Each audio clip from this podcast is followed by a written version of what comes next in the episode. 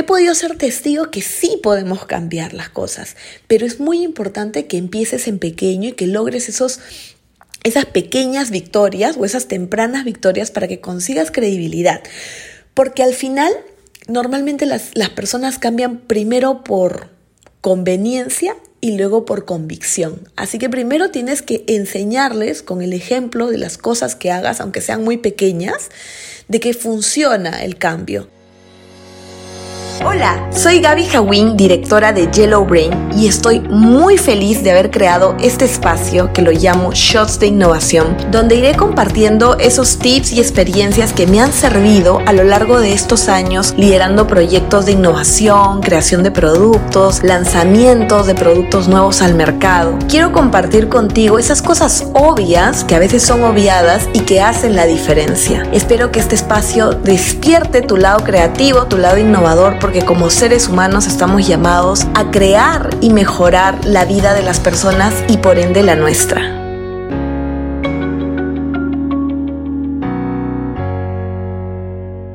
Qué gusto estar nuevamente juntos, me encanta darnos este espacio para hablar sobre innovación. Y hoy quiero compartir contigo seis mitos que siempre escucho relacionados a innovar. Y quiero que derribemos juntos cada uno de ellos. Va el primero. Lo que siempre escucho en todos los equipos con los que trabajo y sobre todo al principio, ¿no? Cuando estoy dando entrenamientos de innovación, me dicen constantemente, no tengo tiempo para innovar. Y este es el primer mito que normalmente vas a encontrar cuando quieres hacer algo nuevo en la compañía y es totalmente falso. El no tengo tiempo para innovar viene porque probablemente no estás organizando bien tu tiempo. Te aseguro que por lo menos más del 50% de cosas que haces en la semana realmente probablemente no estén agregando tanto valor como tú piensas. De hecho, se comprueba que la ley de Pareto que nos dice que el 20% de las cosas logran el 80% del valor de lo que hacemos es totalmente real. Y aquí lo que te puedo decir es que te des un, te des un tiempo de revisar qué actividades estás haciendo, como por ejemplo estás perdiendo mucho tiempo leyendo tu mail, estás perdiendo de repente comunicándote de más, con muchas reuniones, etcétera. Todas esas cosas se pueden automatizar, puedes instalar herramientas colaborativas para evitar reuniones de seguimiento, eh, puedes empezar a hacer presentaciones también en entornos de, mm, más colaborativos, como por ejemplo Drive, para que no, no pierdas tiempo haciendo presentaciones, ¿no? Eh, en general, hay bastantes cosas que podemos hacer para ahorrar tiempo y ser más productivos. Por ejemplo, yo lo que hago es liberar mi tiempo con Trello, ¿no? Y ahí es donde organizo mis actividades. Trato de tener pocas actividades durante el día, pero que sean las que sí o sí me van a agregar valor. Y destinar un tiempo para innovar. De todas maneras, tenemos que darnos el tiempo para innovar. No necesitas mucho tiempo tampoco, con que en realidad te des dos o tres horas a la semana a cuestionarte realmente qué cosa puedes mejorar en tu día a día, en lo que haces, en tu negocio, en tu empresa, en tu proyecto. Créeme que ya es bastante. El otro mito que también escucho muchísimo es no me dan recursos. La empresa no invierte, la empresa no me aprueba los proyectos eh, y no quieren invertir. Y aquí el, eso también es un, es un mito muy común y lo que te aconsejo es tener la mentalidad de emprendedor. ¿no? Y, y, lanzar un producto mínimo viable con los recursos que tengas. Con, busca em, esos pequeños logros que te van a dar credibilidad para que luego te den recursos. Créeme que recursos hay un montón. Probablemente no solo en tu empresa, sino en todo sitio abundan los recursos. Lo que falta es la ejecución. Entonces, ¿qué te aconsejo y qué me ha servido a mí muchísimo dentro de las distintas empresas con las que trabajo? Es empieza en pequeño. Yo sé que quieres hacer esa idea gigante y ese proyecto que va a cambiar el mundo y la vida de millones de personas. Yo también quiero lo mismo. Pero empieza con algo pequeñito, con algo que va a mejorar un 1% probablemente de la situación actual. Te cuento un caso. Eh, había un proyecto ¿no? de una cementera que me pidieron hacer un RP para los ferreteros. Eso es algo enorme, ¿no? Es todo un sistema para las ferreterías.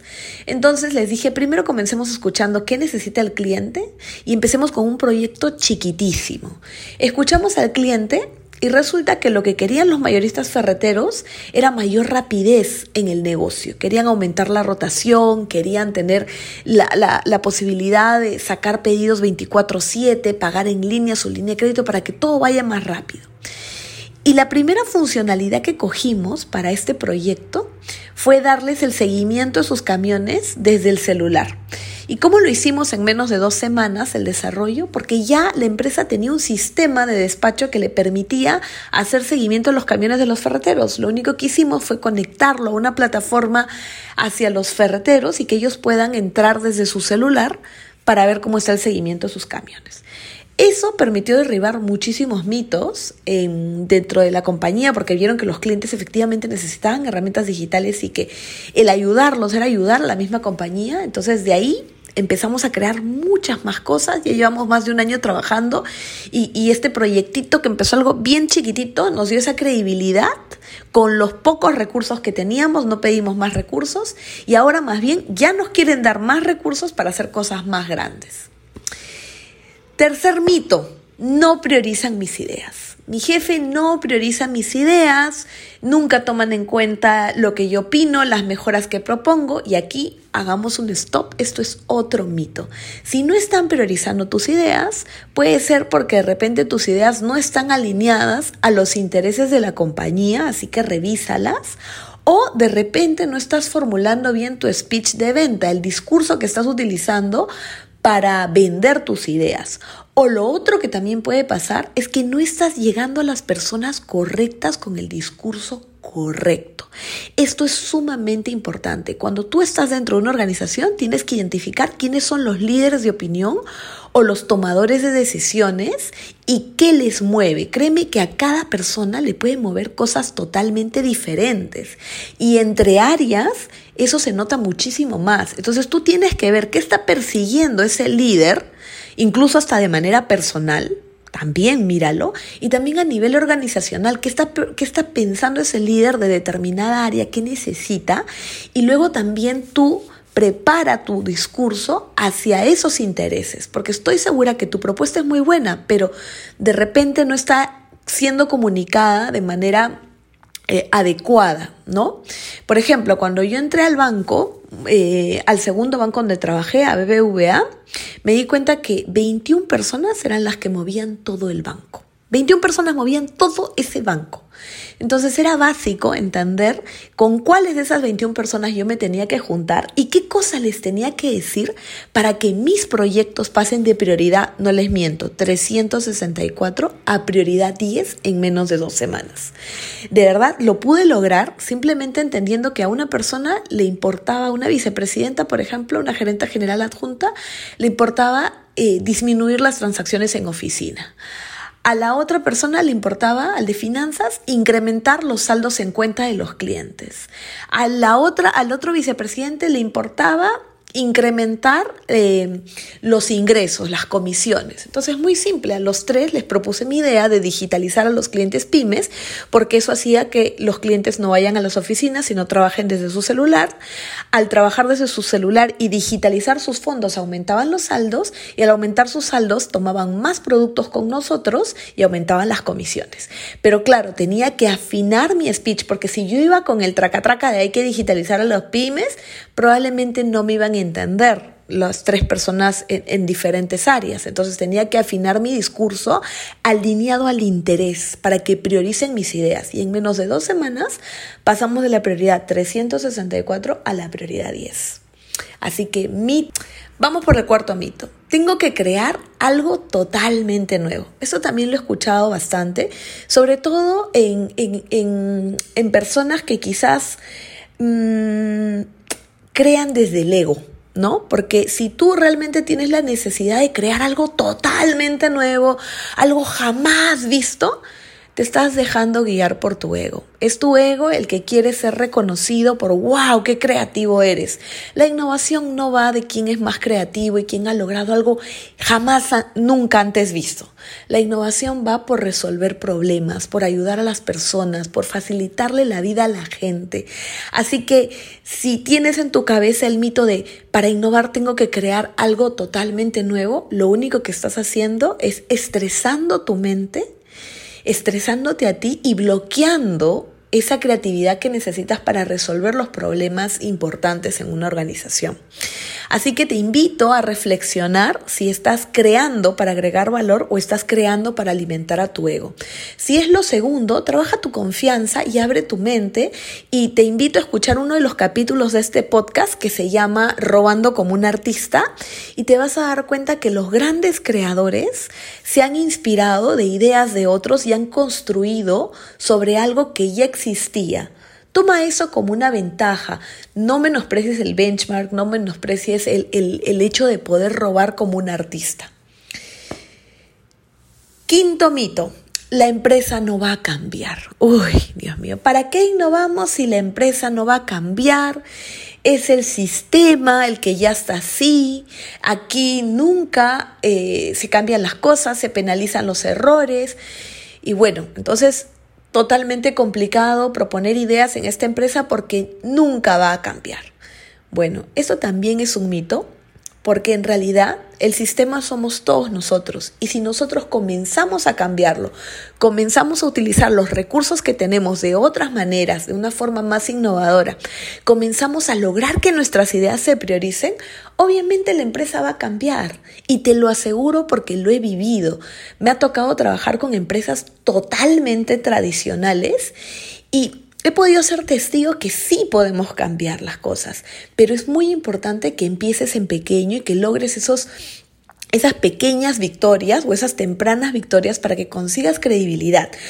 Porque al final, normalmente las, las personas cambian primero por conveniencia y luego por convicción. Así que primero tienes que enseñarles con el ejemplo de las cosas que hagas, aunque sean muy pequeñas, de que funciona el cambio, de que el cambio siempre es bueno, de que, la, de que innovar nos va a traer cosas nuevas y créeme que poco a poco la empresa va a ir cambiando. Así que no porque la empresa no cambie, tú no vas a innovar. Eso es un mito. Por último, te cambias de empresa, pero siempre tienes que seguir el camino de la innovación y de la mejora continua. Último mito.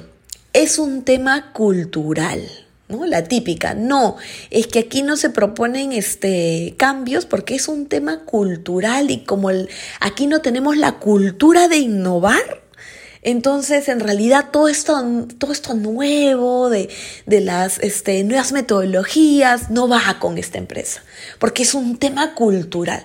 De verdad que ya estoy harta que me digan que es un tema cultural. Ok, Está bien, es un tema cultural, punto aparte. Entonces, ¿qué hacemos? ¿Eso, eso va, va a impedir que innovemos? Es un mito. Sí podemos innovar, a pesar de que la cultura de la empresa sea una cultura penalizadora del error, sea una cultura muy tradicional, muy jerárquica, igual se puede innovar. Nuevamente, y no me cansaré de repetir, los líderes buscan resultados. Es imposible que cualquier líder de una empresa que tú le demuestres que haciendo las cosas diferente puedes tener buenos resultados, te va a apoyar. Pero seguramente primero va a querer ver los resultados. Así que te invito nuevamente a esos pequeños logros que ayuden a que se genere esa confianza, esa credibilidad.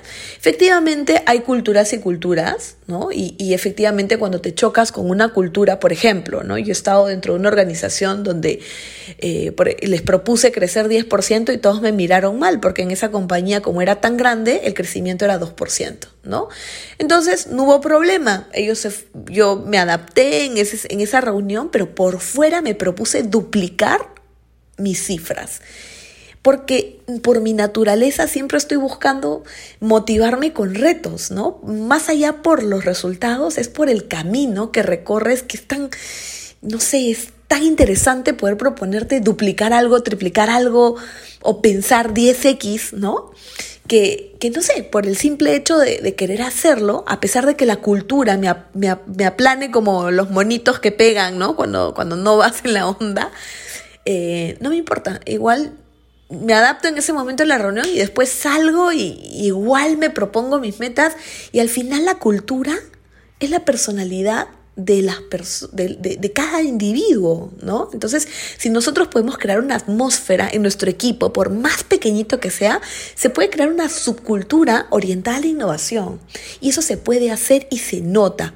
Y si no me crees, busca, busca en YouTube, hay un hay un video muy bueno de Gang Ho, G-U-N-G, espacio H-O, Gang Ho, que cuenta la historia de una unidad dentro de una empresa que funcionaba totalmente mal, pero esta unidad, que era la unidad, me parece, de productos terminados, era era una unidad impecable, que tenía todo siempre súper bien, que tenía los mejores indicadores. De hecho, eh, esta planta, que era la peor de, todas las plantas de, esta, de este grupo empresarial, tenía la mejor unidad de productos terminados, ¿no? ¿Y cómo lo hicieron? Porque crearon su subcultura.